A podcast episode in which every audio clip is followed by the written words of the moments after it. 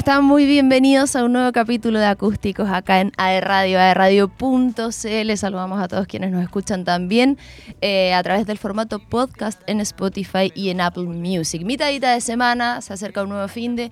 Y no cualquiera porque ya estamos a mitad de septiembre, así que se viene fin de largo, celebrar las fiestas patrias. Yo en particular no soy tan tan fan del 18, pero sí el feriado, que ayuda a descansar, un asadito, qué sé yo. Gode, bienvenido en los radiocontroles, Tomás Rapetti en producción que está ahí afuera preparando todo. Estoy feliz y contenta de hacer un nuevo capítulo de este programa que está en su primera temporada. Pueden revisar los anteriores en YouTube también, en aerradio.cl. Hemos tenido distintos eh, estilos musicales, el reggae, más rockero, más pop, folk, indie. Así que ha estado, ha sido una temporada bien nutrida, me pone contenta, me encanta hablar de música, así que feliz. Hoy tenemos un invitado especial que ha estado pasando por Conce con una tremenda carrera a nivel nacional, internacional también, Fernando Milagros. ¿Cómo estáis, Feña? Bienvenido a Acústicos. ¿Cómo estáis, Romy? Bien, todo bien. Eh, mira, la idea, queremos como conversar un poquito de todo. Esta como medio, la primera, no sé, sección la vamos a llamar línea de tiempo. Ya. Para ir un poquito al pasado, a los inicios, quizás más a modo de conversación. Ajá. Viste que siempre hablamos así como que, se- que se viene, se vienen Sí, sí, cositas. Se aproximan acontecimientos. Eh, pero partir un poco el inicio. Bueno, tu carrera eh, ha estado marcada por varios hitos.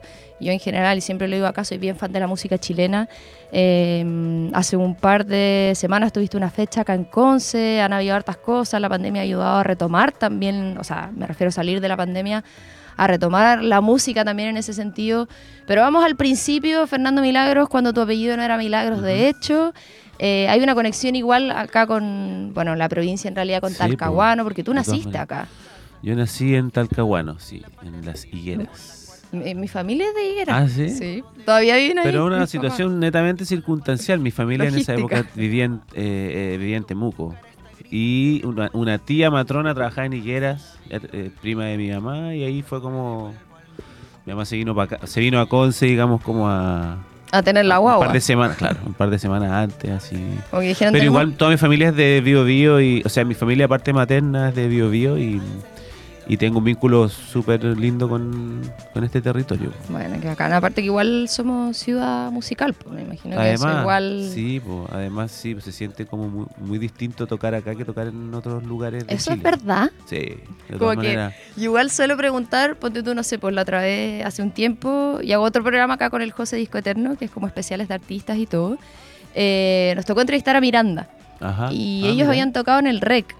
Entonces, yo les quería preguntar porque muchos bandas, artistas, qué sé yo, por acá por la radio, antes en, viste, en los canales que trabajé y todo, siempre decían, no, es que cosas distinto. O en los shows sí. te dicen como que acá venir acá. Yo digo, eso lo dirán en todos No. lados, como que se Claro, siente uno de como verdad. a creer que es como salamero, pero no, yo siento que igual hay mm, hay un bagaje, bagaje cultural eh, eh, distinto. Como, eh, hay, hay menos cosas que explicar, ¿cachai? Como Sí, que- cierto. Sobre todo pa- para tipos de ciertos tipos de música que no son eh, tan, tan, tan como populares, ¿cachai? Como más- mainstream. claro, tan No, y mainstream. aparte que también, porque tú en, en ese entonces nosotros les dijimos, o sea, les pregunté eso a los Miranda, así como, ya, de verdad, como que encontraban full motivado al público. Ah. Igual otros artistas chilenos me han dicho, ponte tú, no sé, ir a tocar, no sé, cualquier ciudad, Chuchunco, como que la gente ya aplaude, pero como que en Conce son como más, o sea, somos sí. así como más brigios, no sé. Tenemos más hambre quizás, crecimos Mm. con esta idiosincrasia Sí, sí. cultural musical y les nombramos así como varias bandas, como que eran de acá, donde tú no sé, los traes los Bunker Niño Cohete. Y el Alex Sergi dijo así como, mira, los conozco a todos Ah. eh, y no tenía idea que eran de Conce, como pues. en particular. Claro, claro. Entonces, igual eso responde como a esta cultura de la que estamos eh, rodeados. Cuéntame como de tu primer, no sé si te acuerdas de tu primer acercamiento a la música, que se nos da acá mucho, que es un denominador común. Así La como lo primero, primero que Tu primer recuerdo, dos cosas. Eh, La guitarra japonesa que está colgada, que está colgada como en la casa, en mi casa, es que siempre estuvo colgada y que mi mamá agarraba para tocar un par de canciones y que yo nunca, nunca pesqué hasta como los 12 años. Y lo otro eh, es mi abuelo que tocaba acordeón. Bueno, el me encanta el acordeón, lo encuentro muy Tocaba difícil. acordeón y era como, Jaime, ya, pues trae el acordeón. Se lo invitaban porque era el flaco del acordeón, ¿cachai? El show. Sí, pues, sí, pues. Entonces, y siempre recuerdo a mi abuelo tocando, tocaba un montón, así, tocaba como su pieza, así.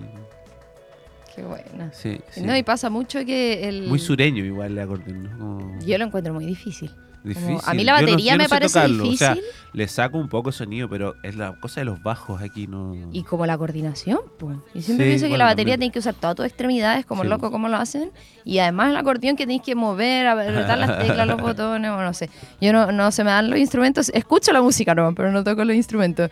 Eh, y que en el fondo también a veces pasan como varios, yo creo que son como tres, dos o tres los escenarios de las personas que se dedican ya eh, profesionalmente a la música. Uno es que te regalan tu primera guitarra, Claro. no sé, a los cinco años. El coro de la iglesia, que es así como un... Es Sí, como te das cuenta que todos parten del coro de la iglesia Sí, y después se mucho. desprenden de la Sí. iglesia. Y como los festivales de la voz en el colegio. Festival de la Voz. Bueno, Festival de la Voz también estuve en Festival de la Voz. ¿Viste? Siempre Sí, se repite uno. Y me di cuenta de cosas, como arriba de un escenario que era otra cosa, ¿cachai? Sí, po.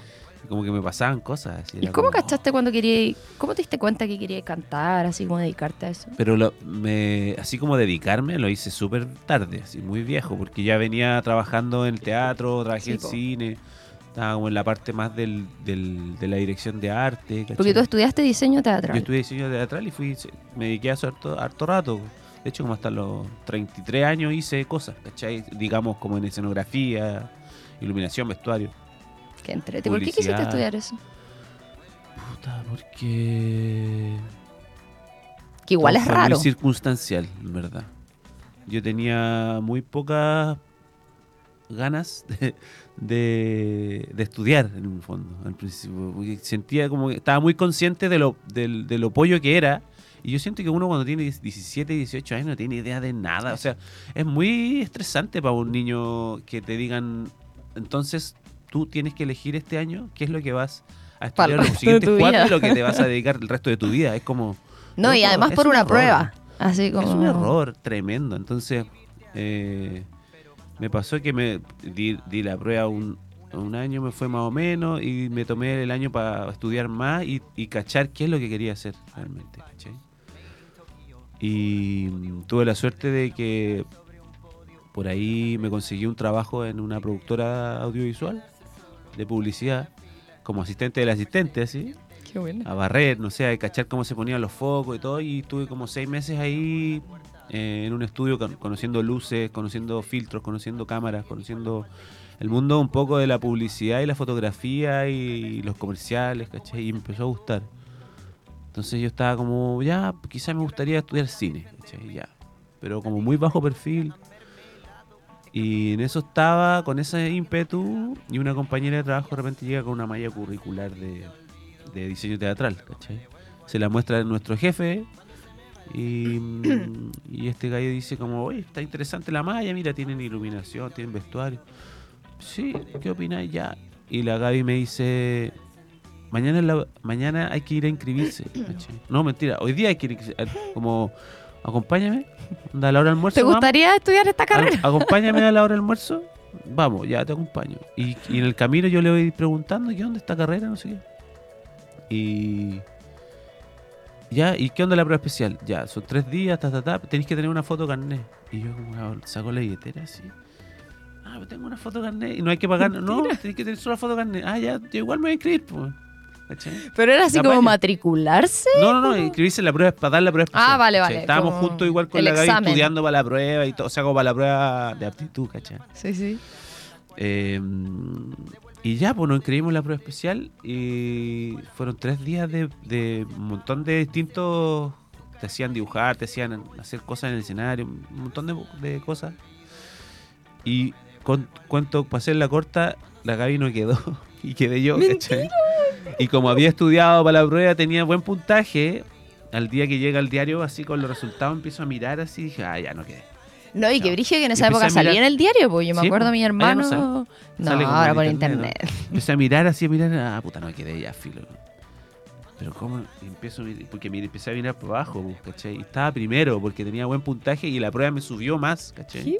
Y ahí, terror, ¿cachai? Porque no, había ido dos, dos obras de teatro en mi vida. Era como, bueno, ¿cómo voy a estudiar algo que no cacho nada? Así. Y bueno, ¿quién parte de una Y carrera ahí recibí sabiendo? consejos y me dijeron, bueno, puta, esta carrera. Y ahí recibí consejos de, de mi jefe en ese entonces, Jaime Ryan, que es un fotógrafo de publicidad bacán, eh, periodista de la Chile, así como, y ahí se pone la camiseta y me dice, ya, pues bueno, es la Chile, ¿cachai?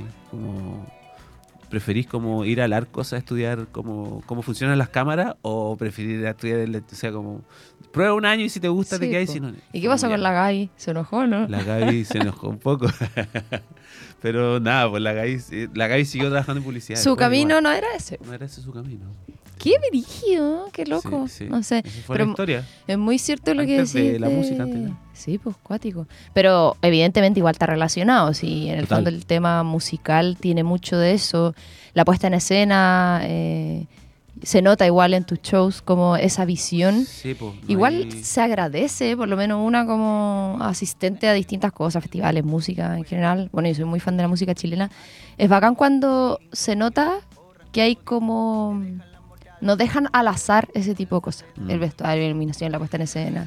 Que está todo bien Sí. si te gusta un artista y querés estar solo con la guitarra, bacán, po. Pero yo por lo menos me fijo en eso. Mm. Y creo que obviamente eso en tu carrera igual, y trabajar en publicidad, que se tiene otro Sí. como esa distinción entre publicidad y arte. Como que en el Sí, fondo sí, hacer la mezcla. Eh, para mí es importante y creo que la gente, bueno, hay gente que se da cuenta y hay gente que no sabe que se da cuenta, ¿cachai? Lo asume No, nomás. Pero se dan cuenta igual, o sea, lo pasáis un poquito menos bien si no estás, ¿cachai?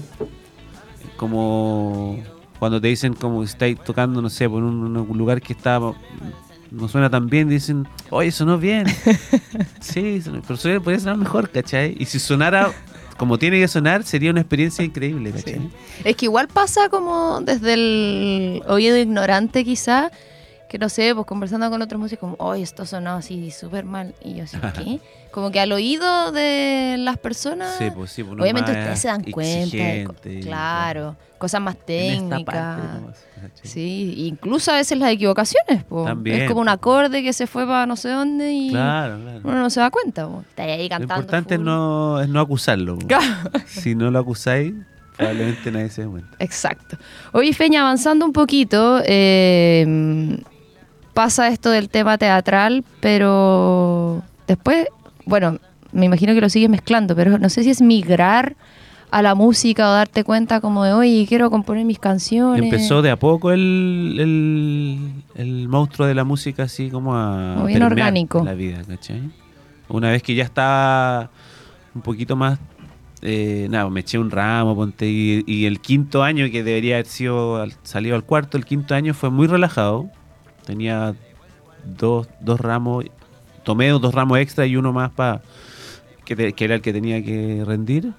Y en ese espacio de ventana empezó a aparecer la música ya como así como que llegó, ¿cachai? Y armé banda y empecé Sí, a pues conocer partiste un con grupo. María Milagro. Sí, pues, empecé a conocer un grupo ahí como una mini escenita que había en, el- en Santiago, en un lugar muy emblemático de allá que se llama Estudio Elefante, que era una sala, estudio, sala de ensayo y se hacía clandestino también, hacíamos fiestas. Y, mm, ahí pasaron hartas cosas interesantes. Eh, yo todavía estaba ahí como pollo cachando el sonido, nos estábamos conociendo, pero pasó por ahí los primeros Jepe, los primeros Javier Amena, los primeros Tsunami, eh, Perroski, Guiso, todo. Como que había una escena así media entre garage, indie, alternativa, que pasó por ahí y eran súper buenas fiestas. Eh, Matorral también, como ese. Y que fue ese- como la nueva época. generación de música chilena. Que también. después fue como, claro, que se, después se consolidó como, como la nueva generación, ¿cachai? Y, mm, y claro, pues ahí me di cuenta que estaba entretenido ar- armar banda y todo. Y, y después me di cuenta que era muy difícil armar banda, congeniar como con las ideas que tenía cada uno, ¿cachai? Entonces un día como que me puse a grabar demos, ¿cachai? Pero ya cachaba que te gustaba cantar, que podías cantar bien. En el grupo me empecé a dar cuenta que el que menos mal cantaba era yo. ¿cachai? A pesar de que tocaba bajo, era muy difícil para mí cantar. Entonces los bajos, las líneas de bajo no eran tan minuciosas como me habría gustado. Eh, pero, o como, como en ese momento sabía tocar, ¿cachai? Era como bien punk la wea, ¿cachai? Entonces pasó que, claro, pues me di cuenta que me empecé a grabar cuando ideas que no resultaban en los ensayos, me empecé, las empezaba a grabar yo en mi casa y sentía que avanzaba mucho más rápido. ¿cachai? No había que ponerse de acuerdo con nadie. ¿cachai? Sí, suele pasar, si en el fondo al final... En dos semanas ya tenía seis maquetas. Y un día llego a la sal- al, al ensayo y les, les quería mostrar las ideas, ¿cachai? Para que me entendieran las ideas que yo tenía, ¿cachai? Y me acuerdo que uno de los cabros me dice, oye, pero estás cantando como una negra, equipo. Y yo, chucha, que dura gracia, weón. No sé si eso es bueno No o sé malo. si weón. reír o llorar. Eh, Puta la raja, weón. Ya, ok. Y como que ese fue el comentario y después seguimos ensayando y... Pero en el fondo esas canciones, maquetas, las estás armando para el proyecto María La- Milagro. No, las estaba armando porque no quedaban en el proyecto, ¿cachai? Y ese, y ese grupo de maquetas después se convirtió en el primer disco que es super low-fi, eh, Vacaciones en el patio de mi casa. Ajá. Y que fue literal, entiendo, pues como que grabaste en el patio de la casa. O sea, en el, en el galpón de donde están todos los cachureos. Qué y con una, una PC así muy cutre. Porque ¿qué año fue eso? Eso fue el 2006 grabé eso. Y el 2007 salió editado. Qué. ¿Cuánto tiempo? Como Sí, 16 años atrás. No, Y no, ahí estaba encanta. jugando, bueno, sigo jugando, pero estaba como así explorando. No tenía idea, o sea, era como muy entretenido todo. Aprendí a producir en ese disco, en esos, los primeros discos, como mi, mi, mi in- intención, no sé si era convertirme en un cantautor, mi intención era mm, aprender a usar la, la- la interfaz de multipista para ver cómo sonaba mi voz, ¿cachai? ¿Qué pasaba si pegaba una cosa con otra? Si ponía un reverb acá y tocaba una guitarra, cómo poder... Y ahí empezaron a aparecer, a- en el camino empezaron a aparecer muchas inquietudes. Empezaron a aparecer inquietudes como del tipo, oye, esta cosa es como chilena, pero pero no estoy ni ahí con hacer folclore, ¿cachai? No me interesa en absoluto, ¿cachai? En esa época. Pero igual hubo quizás mezcla. Pero había algo. ¿cachai? sonidos, Había po. algo que, que estaba dentro mío que quería expresar de alguna forma esa chilenidad, ¿cachai? Y de a poco fui entendiendo este, este mono, como que era raro en un principio, y de a poco fui entendiendo que era una mezcla de, de territorios en el fondo, ¿cachai? Como, como somos los chilenos, como que Ujú. somos súper a ratos muy chilenos y a ratos muy mestizos y muy guachos también. Como que no hay una identidad tan clara. Y eso cuesta igual traducirlo. Sí. Oye, Sí. pero yo creo que eso responde como a una carrera bien, a mi juicio, como con un crecimiento saludable, en el sentido de que se haya dado así como orgánico y no como planteártelo así como, ya, quiero ser cantante, voy a tener mi proyecto, tengo que hacer un disco, hacer las Ay, canciones. no. Como que medio que No. se dio al revés, ¿cachai? No Al tanto revés. como, no sé si como empresa, que a veces pasa hoy día, bueno, anda todo mucho más acelerado, eh, tenemos Yo esa como no- ansiedad de hacer tengo- cosas. No tengo casos de. No conozco casos. Me encantaría conocer esos casos de éxito, como le llaman, de, de esas personas que se proponen en la cuestión y digo, ya, yo voy a hacer esto, esto, esto. Para mí fue todo lo contrario. O sea, siempre, y en la vida siempre he sido como medio kamikaze para las cosas, ¿cachai? Como. No. Aladino no espera la alfombra, ¿cachai? Se tira y aparece la alfombra, ¿cachai? Mm. Mira, Eh, creo que creo que esa es mi manera de hacerlo que es como ah, literalmente bien abismante a ratos pero puedo decir que siempre da resultado Mm. como que creo que es importante tener coraje en el arte Que ¿cachai? yo creo que eso también está como en tu programación mental. Mm. Ya, ya te voy a preguntar ahí de alguna de ese tipo de cosas. Oye, Feña, ¿y qué pasa después? Eh, porque en el fondo ahí partimos como Fernando Briones, María Milagros en paralelo, pero después tú Claro. decides como adoptar finalmente y formalmente eso como tu apellido. Entiende Sí. ahí un tema con tu padre también, que sí ya a lo eso es claro eso ya es, es cuando Avanzado ya con San Sebastián, ¿no? no ya fue cuando estaba a punto de nacer mi hijo ¿cachai? El 2014, por ahí, eh, tuve como esa visión de decir, chucha, ya, voy a ser papá, ¿cachai? Y yo con este apellido como que siempre lo he llevado de una manera como muy invisible, ¿cachai? Porque tú no tenías relación con tu papá. No, no, no tengo, ¿cachai? O sea, existe un conocimiento, un par de mails, ¿cachai? Lo conociste de Lo grande. conocí en de grande y, y ha sido un trabajo largo como ese ese perdón y, ese, y esa sanación, ¿cachai? Bien largo y puedo, puedo como decir alegremente que, que está como súper madura esa relación, ¿cachai? Y súper como eh, tranqui como con eso, como que tuve muchas revelaciones así en, en este último tramo de mi vida que me han hecho perdonar un montón y como aceptar muchas cosas.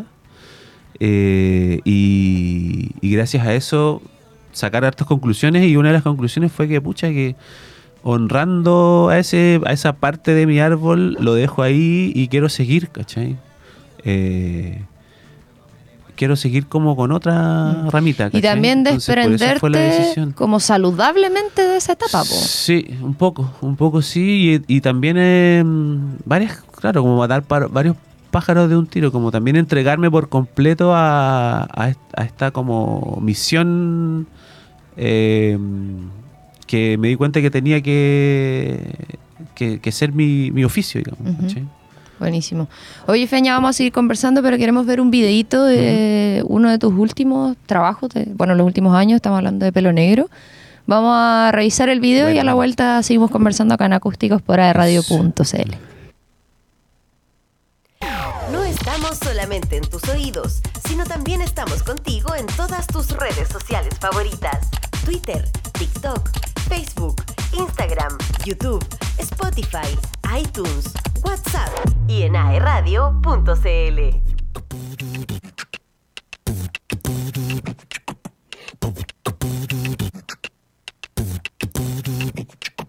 Cuando la noche me llevó, me quitó todo y me dejó así. Aquí, así. aquí.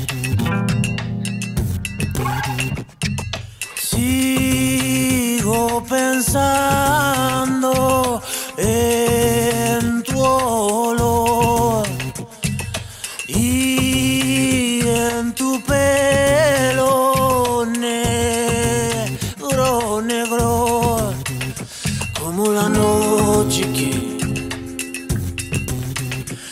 como la noche que, como la noche que,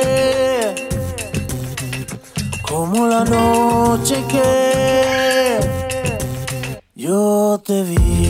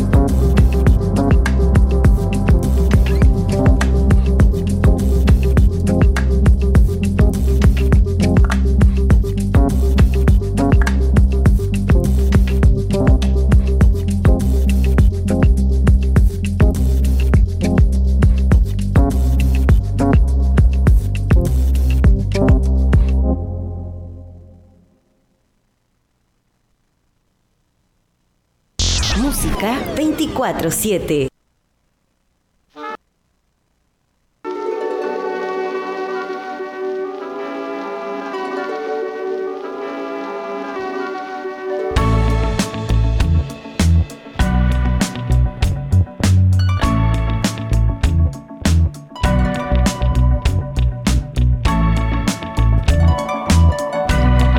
Ya estamos de regreso acá en Acústicos por aerradio.cl. Ahí teníamos el video de pelo negro, que lo conversábamos acá fuera del aire y tú decías, uy, hace tiempo que no había el video, qué buena. Sí, está como que, ¿no? ¿qué, Felipe Ríos. qué te genera eso? Como de ver cosas, no sé si antiguas, pero Es como bonito mirar ver, un poquito ver para cosas atrás. que uno tiene como guardadas, po. bacán.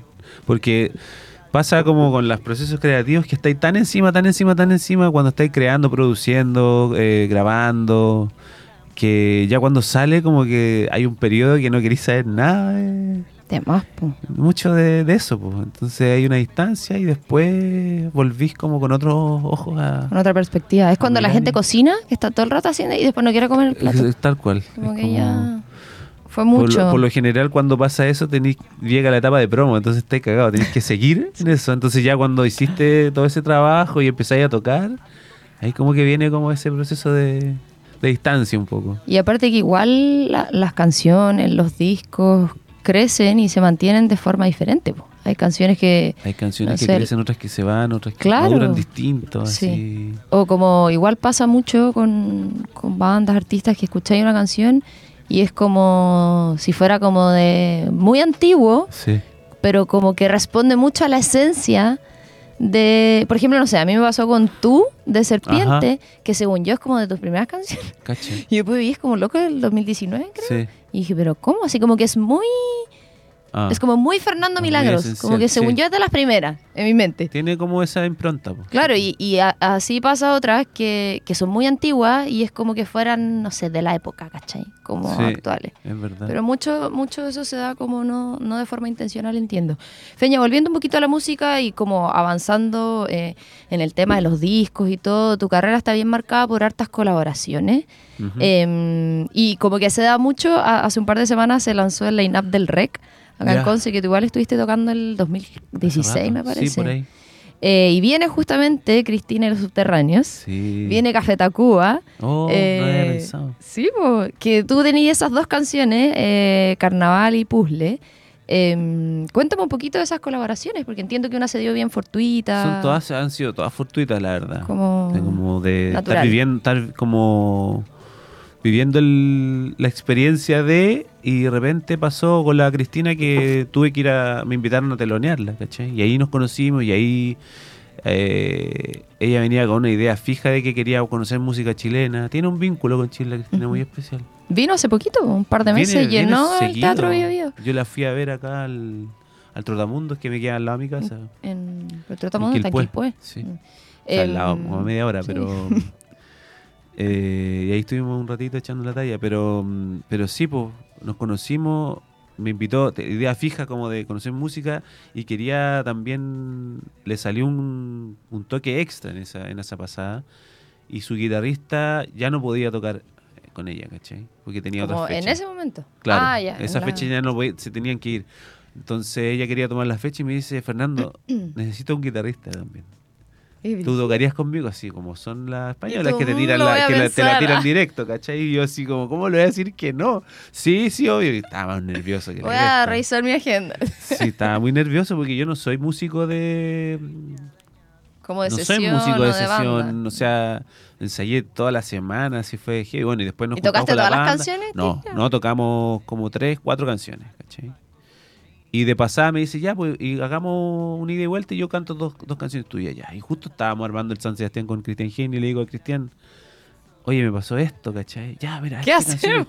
¿cachai? Esta otra por carnaval, por ese, ya le va a mandar dos, carnaval y nahual, ¿qué le parecen? Ahí que elija una, ¿cachai?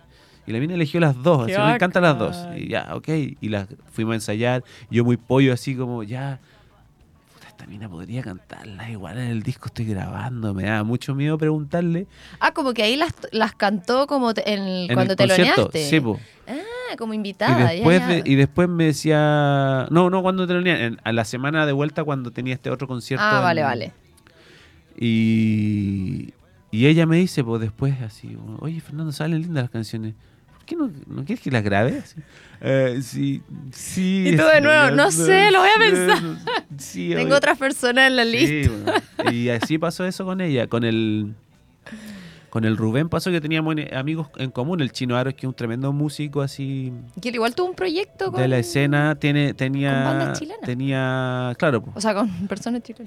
el, el, el Chino Aro, que es un músico muy bacán, amigo, eh, tenía este proyecto con el Rubén Jopo, ¿cachai?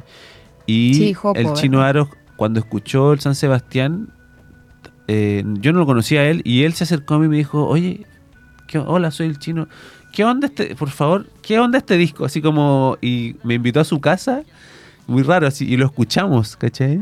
Como, y me hablaba así, me peló el cable con el disco. Y fue como, wow, ok, Qué qué halago, ¿cachai? Y ahí nos hicimos amigos y empezamos a hacer cosas juntos. Y me, y me decía todo el rato, tienes que conocer a Rubén, tienes que conocer a Rubén. Hasta que se dio el momento y yo estaba grabando el siguiente disco y fue como, oye, Chino, ¿qué opináis de esta canción? ¿Y crees que lo podemos hacer como un gancho? Hazme gancho así. Ya, mira, si viene tal, ya, hagámoslo. Hicimos el contacto y fue como, ya, Rubén tiene 45 minutos, pum, lo fuimos a dejar, grabó. Y fue muy sincrónico Qué porque grabó la canción, le quedó- hizo un aporte muy bacán. Eh, después, eh, cuando estábamos grabando el video, coincidió que también estaba. Entonces lo invitamos. Sí, porque es como en una pasarela, algo Sí, así que una sale. pasarela en, en Sí, sí, me Vespucio, en. Santiago. Coincidió que también estaba, entonces lo invitamos un ratito, lo mismo. Y cuando lanzamos el disco también estaba y, y- y se subió a cantar. Está todo fue como sincronizado. así tenía que pasar, ¿cachai? La pronoia. Sí, la cagó. A veces las cosas pasan así. Sí, qué bacán. Y cacha que me pasa con, con Rubén Albarrán que yo cuando Animal Gallinero, que era un programa de acá de, de música, hace 10 años, fue mi primer entrevistado. Cacha. Y yo, y yo, ignorante, niña, no sabía. O sea, yo conocía a Café Tacuba y todo, pero no sabía que él era el loco de Café Tacuba. Y mientras estaba Oh. como en la entrevista me dije, y así como, "Weón, ¿cómo no? ¿Cómo no me dijeron Oh. antes? Como- Pero salió acá, obviamente y todo, pero yo estaba recién, no tenía ninguna experiencia, no soy periodista, nada, po, y era como el primer, como que siempre me Oh. acuerdo de eso, una buena anécdota.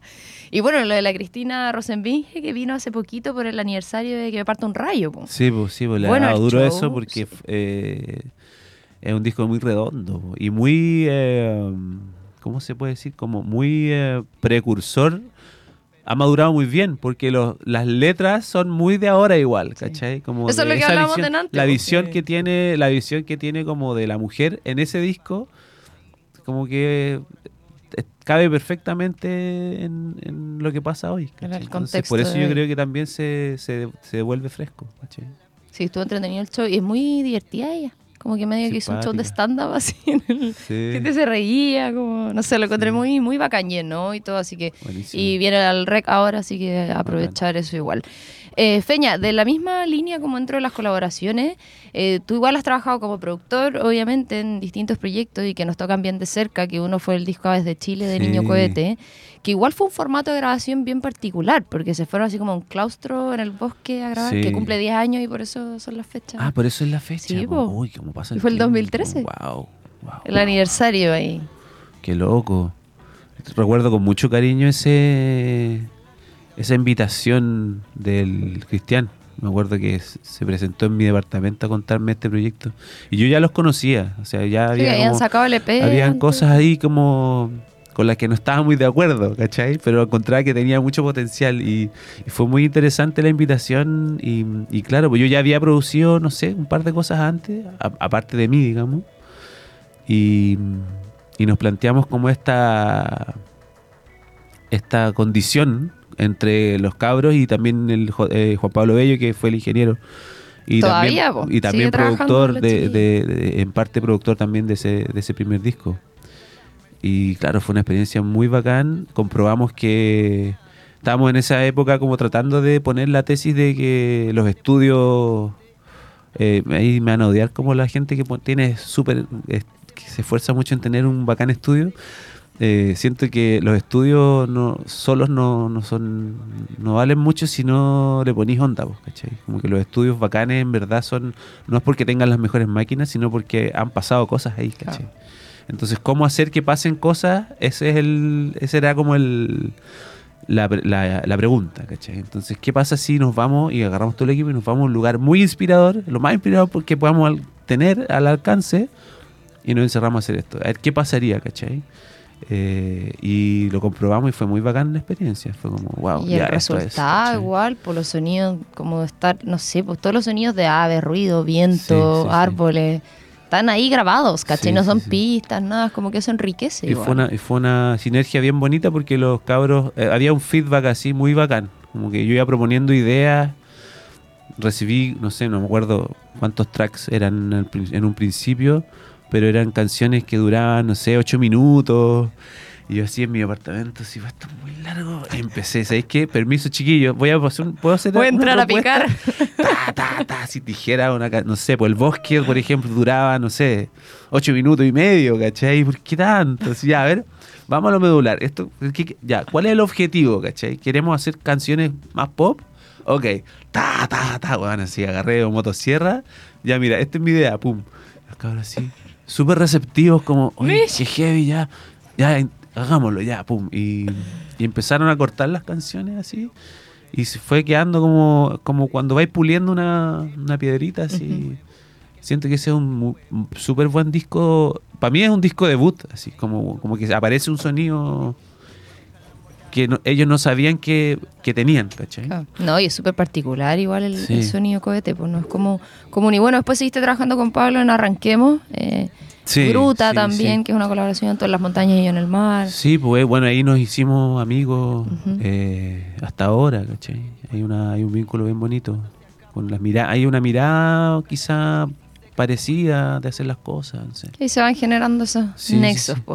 Quiero llevarte a otro lado que tiene relación con, bueno, cosas que tú has, has mencionado antes, pero más que nada, no sé si con las letras o el contenido, que entiendo que tú igual tienes una visión quizás diferente de la vida y que eso ¿Cómo se, así? como más espiritual. Ah, Eso es lo que yo puedo inferir de las canciones. ya. Como de las letras, de que no es, no es lo mismo, po. como que habla la gente, no sé, por lo que pasa con las luces y las sombras, como que ahora estamos en esta era de despertar espiritual. Sí. Y yo escucho eso en tus canciones, Sí, claro. como no hablar de, de lo que estamos viviendo de una forma normal, de, o como Mm. vivir, no sé, pues vi en una entrevista que tú decías como ya no quería ser víctima de la vida. Sí, y, eso responde a darnos cuenta de que la vida no es solo esto, po. en el fondo No, hay po. algo más allá, Es que. o más acá. Es que, claro, uno va aprendiendo según la experiencia que, que lo que estamos viviendo en el cotidiano, ¿cachai? Eh, es como la puntita del iceberg de, de todo, ¿cachai? Es, es una manifestación muy pequeña de todo y hay, y hay muchas cosas pasando para que eso se manifieste, ¿cachai? Eh, y eso, no lo digo yo, ¿cachai? O sea, lo dicen muchas corrientes, ¿cachai? Espirituales y de sabiduría y de eh, eh, gente que estuvo mucho antes que nosotros en este territorio también y en otras partes del mundo. Entonces vais empezando a estudiar y te vas dando cuenta que hay mucha gente que, que dice lo mismo en idiomas distintos, ¿cachai?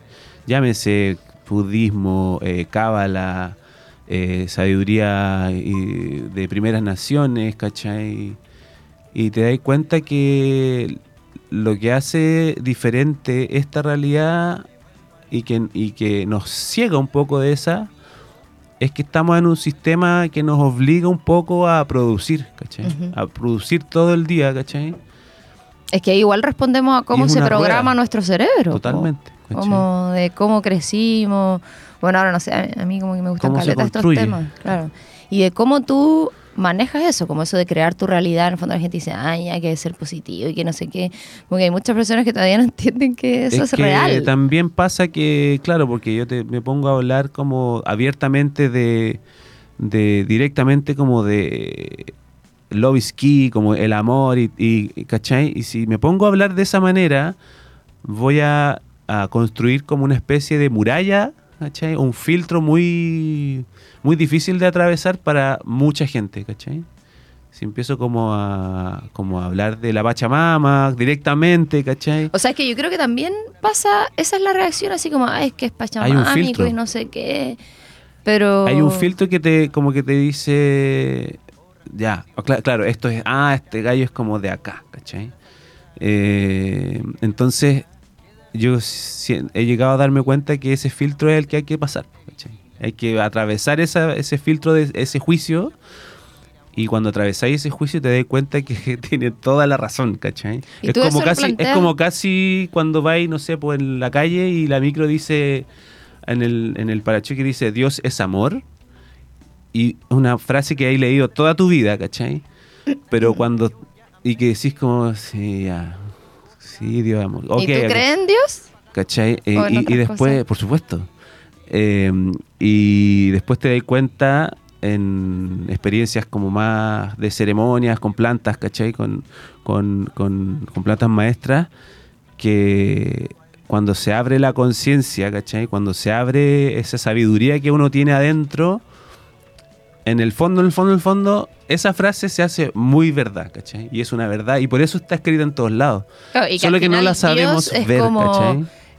como la interpretación personal también. Como que para Totalmente, uno o sea, tiene que claro, ver la decís, tú me preguntáis, tú me preguntáis. Claro, lo que pasa es que hay una confusión, siento yo, muy grande en que la gente cree que espiritualidad es igual a religión.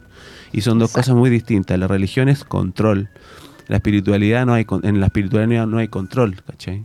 No, no, es- no sería espiritual si hubiera control, ¿cachai? Sabes que en el fondo ahí está, no sé si son corrientes, pero muchas personas lo atribuyen como a Dios, como este ser superior, pero en el fondo el ser superior somos nosotros mismos de esta También. nueva... eh, sí, sí, pues somos un fractal, po. ¿cachai? Entonces, claro, puta, es que da para mucho hablar, pero... Sí, pero ahora claro, sí. Yo, no decía, yo, yo, a mí me pasaba, yo, yo claro, mi, mi familia muy católica, mi mamá súper católica y toda mi vida yo como que renegué de eso, ¿cachai? Me cargaba, me obligaban a ir a misa, era como... uf, como un parto así, no, no, no entendía por qué, no me parecía consistente, no, nunca me hizo- nunca me cuajó. Que tampoco había mucha respuesta de repente a los No había mucha cuestionamientos, respuesta po. porque era un dogma, porque era esto es así, eh, y que ¿por qué es feria hoy día? Porque es Corpus Christi. ¿Y qué es Corpus Christi? El cuerpo de Cristo. ¿Pero qué es cuerpo de Cristo? Corpus Christi. ¿Y por qué? No entiendo, ¿cachai? Dogma, dogma, dogma. Entonces, sin experiencia, ¿cachai? Y después, ya más de grande, cuando me metí así un poquito más, más con los dos pies en el, en el camino rojo, que es una, que es una camino espiritual que viene del- de los indígenas del sur de Estados Unidos, de los Lakota, donde están las, eh, los rituales del, del Temazcal y todo. El Temazcal es como el ritual más base de, de- de- de esa, de ese camino, digamos. Un día estábamos dentro del Temazcal y alguien empieza a cantar una canción como católica y, y me quedó la cagada. Fue como, ¿Qué? Está, está hablando de Dios aquí, ¿por qué? No, está, no está bien. Y me fui súper contrariado. Tuve una semana pensando en eso y, y- y después me di cuenta que en verdad me di toda la vuelta, ¿cachai? Para llegar al mismo lugar. Es como, bueno, sí, pues, es, es lo mismo. Al final es otro idioma, ¿cachai? Es, o- es otra, forma de recibir es otro filtro, eso. ¿cachai? Es que es súper delgada la Eh, línea también. Es po. muy delgada la línea y, y- y claro, como que también hay- como una... Este, hay, hay, hay, claro, hay ciertas estéticas que, que te producen mm, eh, más empatía o, o rechazo, ¿cachai? Entonces, yo siento que todas esas pantallas eh, visuales son, son formas que te, que, te, que te prueban a ti, o sea, como de decir, ya, no, esto no me gusta porque es muy así, como que me da mono, ¿cachai? Es que quizá, ahí mismo, quizá ahí está la respuesta. Es que justamente eso es como la famosa ley del espejo, po. que a lo Tal mejor cual. esa persona que tú Sí, viste po. que era full religiosa y la cuestión, tardaste Sí. un poquito en darte cuenta que, Todo el rato es así. que era algo tuyo po, Sí, y que se estaba proyectando. po. Qué. Entonces- Oye, ¿cómo, ¿cómo traspasas todo esto a tu música? ¿Lo haces como así como para tratar de, no sé, dar un mensaje, lo típico, o como que te sale, o los sonidos, porque en el fondo el sonido como Fernando Milagros es súper particular eh, para mí, Mm. como, como que es no sé si es fácil de identificar la palabra, pero tiene esto como de mezcla de ritmos, lo que tú dices, que no es folclore, pero sí Mm. tiene cosas de ahí, eh, que es folk, que hay canciones que son más cantables, otras que son Sí. más íntimas. Sí.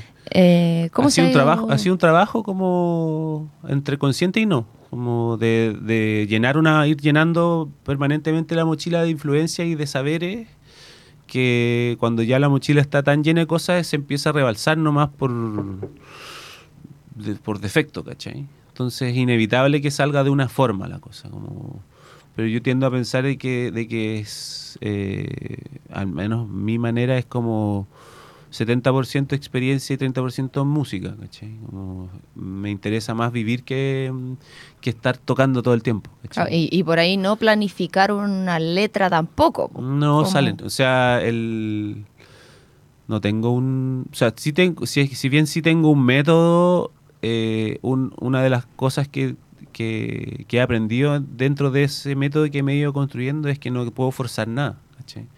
Cuando trato de hacer algo no, no es tan fácil. A veces, a veces sí, a veces no. Ah, y ahí se confirma Pero a que es veces mejor. viene, ¿cachai? Y a veces viene y digo, ah, ya, ok. Empezaron, empezaron a llegar las canciones, ok, tengo que prepararme. Era ¿cachai? esto. Como esa frase que dice como la inspiración, cuando llegue la inspiración que te pille trabajando. Es súper cierto. Y es una es un pilar para mí eso. eso.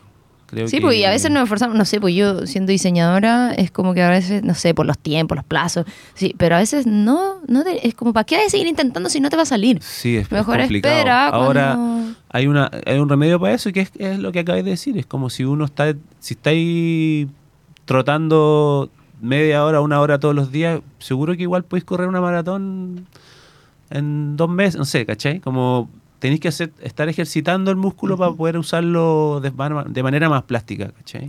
Oye, y eso igual obviamente habla de los conceptos eh, de la música, pues como no sé, pues con obsidiana, que es como esta piedra que igual tiene su, su mística, eh, en el fondo de transmitirlo a través de la música y no ponerle como por ahí decidir un nombre que, que te entregue algo. pues. Es como si a lo Sí. mejor fuese un nombre, no sé si tradicional o que es fácil de entender, no estaríamos hablando de por qué el disco se llama así, porque es una piedra que en el fondo tiene todo este rollo que Sí, responde al mismo tema espiritual. sí. po. son cosas que, bueno, en, en un principio el disco se iba a llamar Claro Oscuro, la verdad. Pero me tardé un poco y apareció Claro Oscuro de la Nicole, apareció otro disco que es hermoso, que es, que es, que es Que hermoso. viene al que- rec también, la Nicole. Sí, po, que es hermoso, que, que es de la Juana Aguirre, que es una artista argentina que es muy buena, te la recomiendo. Y también se llama Claro Oscuro. Y después sacó el proyecto del, del Rodrigo Santi, de Quema su cabeza, eh, donde yo alguna participé. Caravana.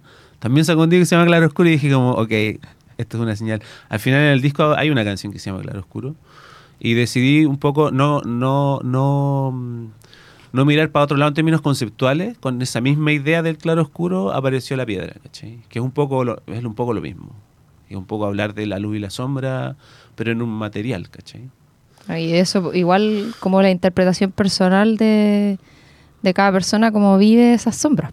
Como yo creo que hay mucha interpretación subjetiva de una misma canción, de un mismo concepto. Sí, bueno, es que es un tema largo porque estamos, estamos en una sociedad que huye de la sombra constantemente y por huir de la sombra constantemente está muy, muy con la sombra muy a- en la espalda. Y crece, po, y pesa. Va creciendo, si te das vuelta y la miras y la abrazas, el monstruo se, se convierte en un monstruito tierno, ¿cachai? Como que si aprendemos a hacer ese ejercicio constantemente, ¿cachai? Es como un ejercicio como de, de higiene también, ¿cachai? Como uno se hace la pregunta, ya, ¿cuántos días, tú, te- cada cuántos días te duchas, te bañas, te lavas el pelo? Y, y yo te voy a decir, todos los días, po, obvio. ¿Y por dentro? ¿Cada cuántos días lo haces? y ahí uno dice, chuche, mm, no, no, no.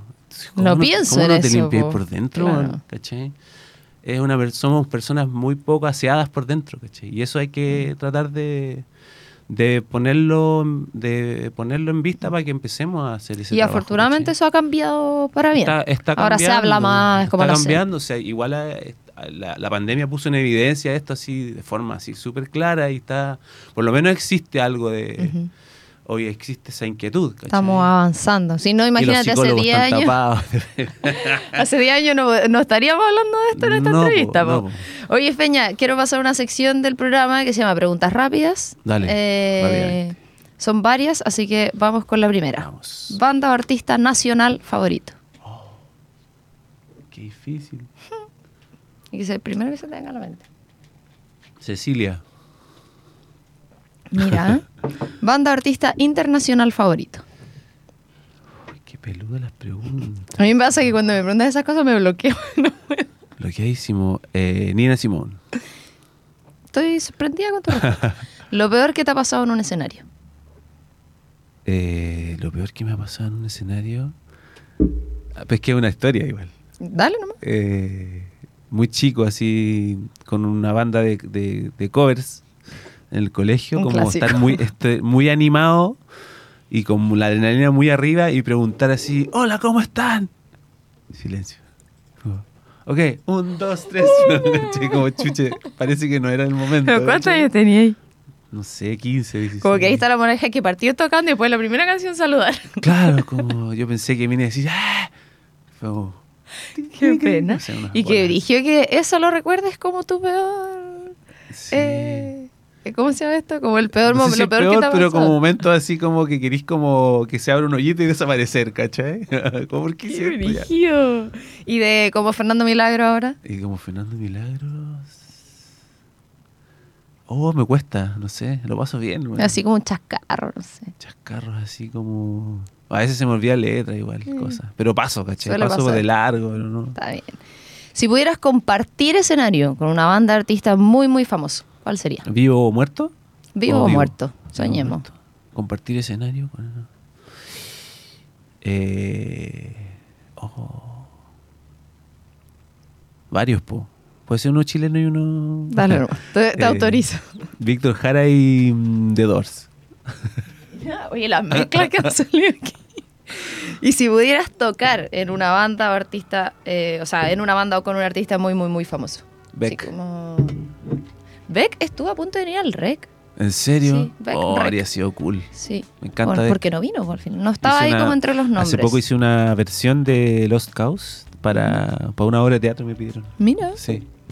salido una buena, un buen popurrí de tus Sí, es que favoritos. escucho, soy muy así, no, puedo- no, no puedo concentrarme en una pura cosa. Sí, Escucho pero mucho- fíjate que en el fondo eso igual responde a algo, ok, así ni me por las ramas, pero de cómo no es- se está rompiendo el paradigma de los géneros musicales, de los estilos. Decir, no, yo soy rockero y escucho y toco rock, o yo soy acá, como que... Que de todo. Entender la igual. música como un igual todo. Tiene, igual los géneros tienen su gracia también. Yo he aprendido, soy una tengo una personalidad muy ecléctica y he aprendido, he aprendido con el tiempo que también seguir ciertos patrones ayuda a que... como pero más como sea- estructuralmente. Claro, o sea, ciertos tipos de música, pucha, si no ponís como, en la, no sé, pues, la música electrónica, si no tiene como esta figura, es otra cosa. Es como, Ujú.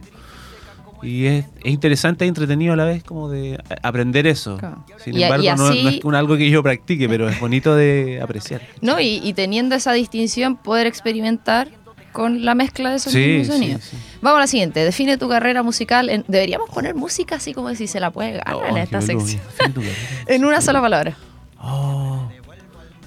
Eh, experiencia. Muy bien.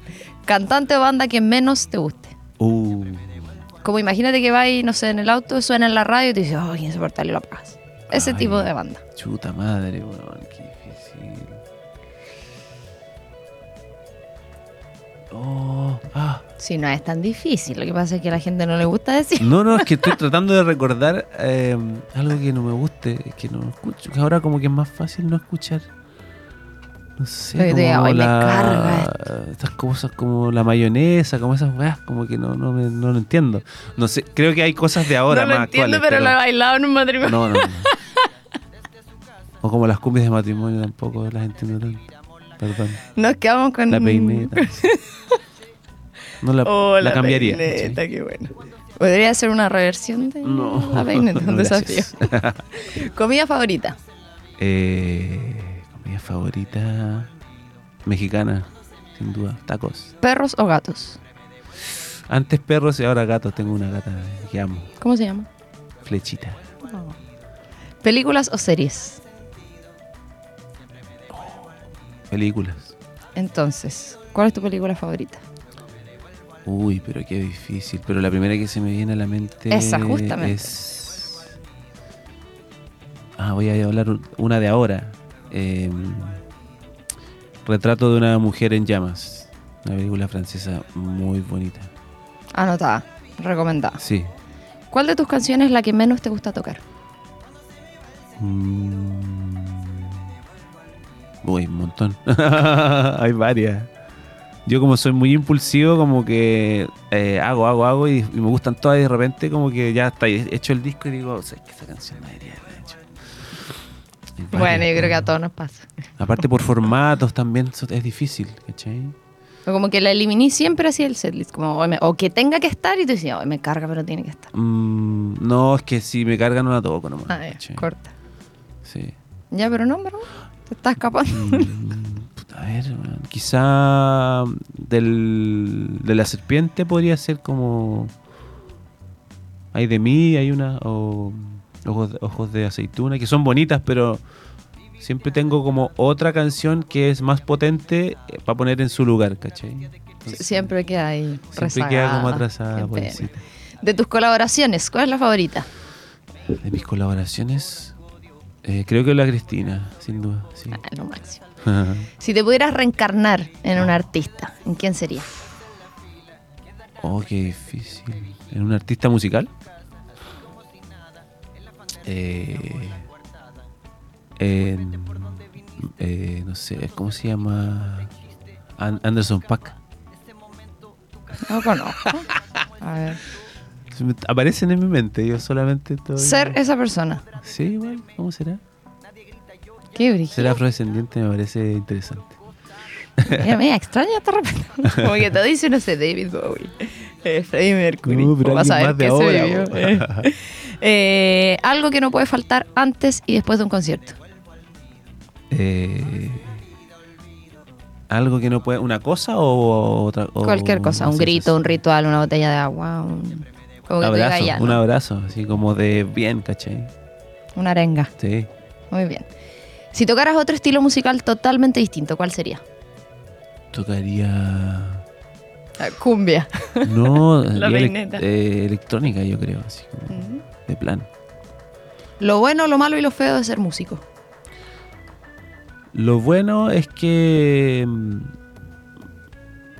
A ver, ¿qué es lo bueno? Ah, sí. Lo bueno puede ser que mm, se abren muchas puertas. Es impresionante. Como que pues, gracias a la música yo he llegado a lugares que ni- nunca me imaginé llegar. ¿cachai? Y a, a personas también. Pues, se abren puertas, se abren corazones también. Lo malo. eh, lo malo puede ser que también puede ser bueno y malo, la incertidumbre, también. como que nunca se sabe. Esa weá como pa- pero también es- pero también ese vértigo es rico. ¿cachai? Entretenido. Como que te ayuda a uno aprende a confiar, ¿cachai? Y a estar alerta igual. Y a estar alerta. Y lo feo, Y lo feo, eh, lo feo es siento como el marketing, como la, como la cosa como la expectativa, ¿cachai? como el tema más del Cuando se negocio. transforma como en un negocio, se pierde uno, ¿cachai? Se pierde el objetivo. Y que a veces es necesario, obviamente. Pues sí. Es, un, es una Un mal necesario. es una condición que tiene que ir eh, bien acompañada, porque si no te, te puede hacer muy mal, ¿cachai?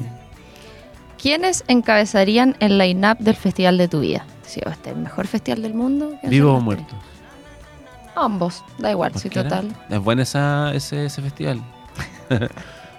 Sería bueno. Eh, Súper ecléctico, podría ser Beastie Boys, podría ser de bueno The Doors, podría ser de nuevo Nina Simone, eh, MGMT, Arcade Fire, por supuesto. eh, Estáis armando un Lollapalooza ahí. eh, Atemporal. Fleetwood Mac, eh, Electric Light Orchestra, Patti Smith, em, Bola de Nieve, Violeta Parra, Víctor Jara, obvio, Blops, ¡Qué Lili Quebrado. Imagínate eh, el público de ese festival. De todo.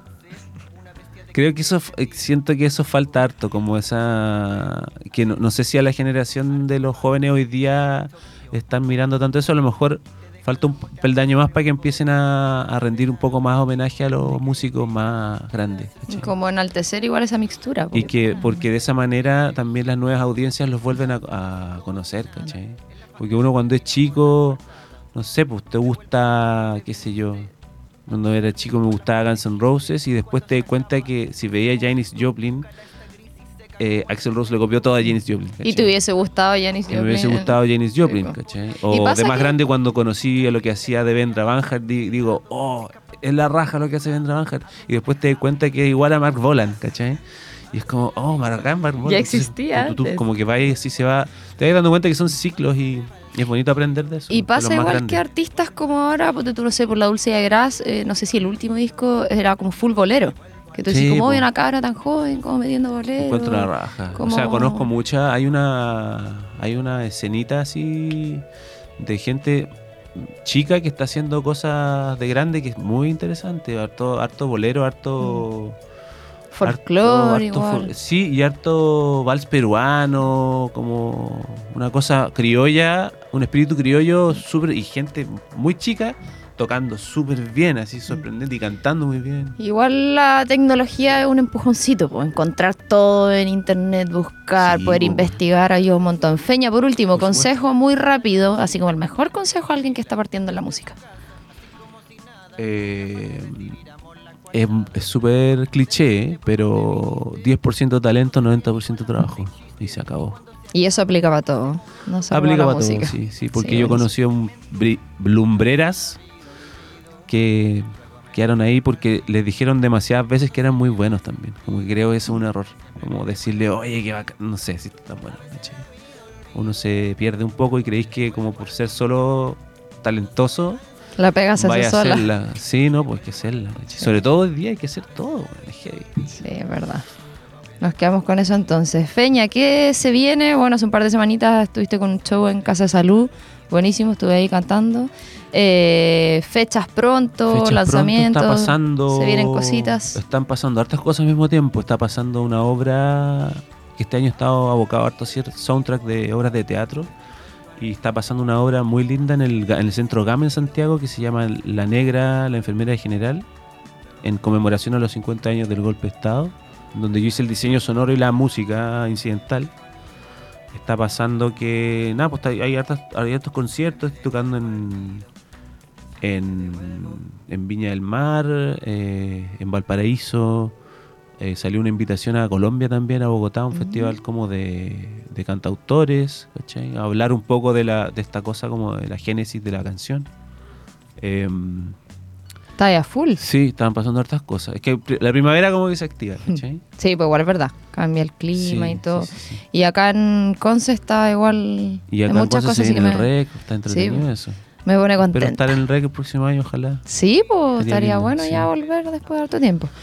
Feña, muchísimas gracias, por- acompañarnos. Sí, fue entretenido. Así Sí. que mucho éxito, las puertas de la radio están siempre abiertas. Eh, así que nada, todos invitados e invitadas a escuchar música chilena, Fernando Milagro en todas las pla- plataformas. Hasta en TikTok vi por ahí.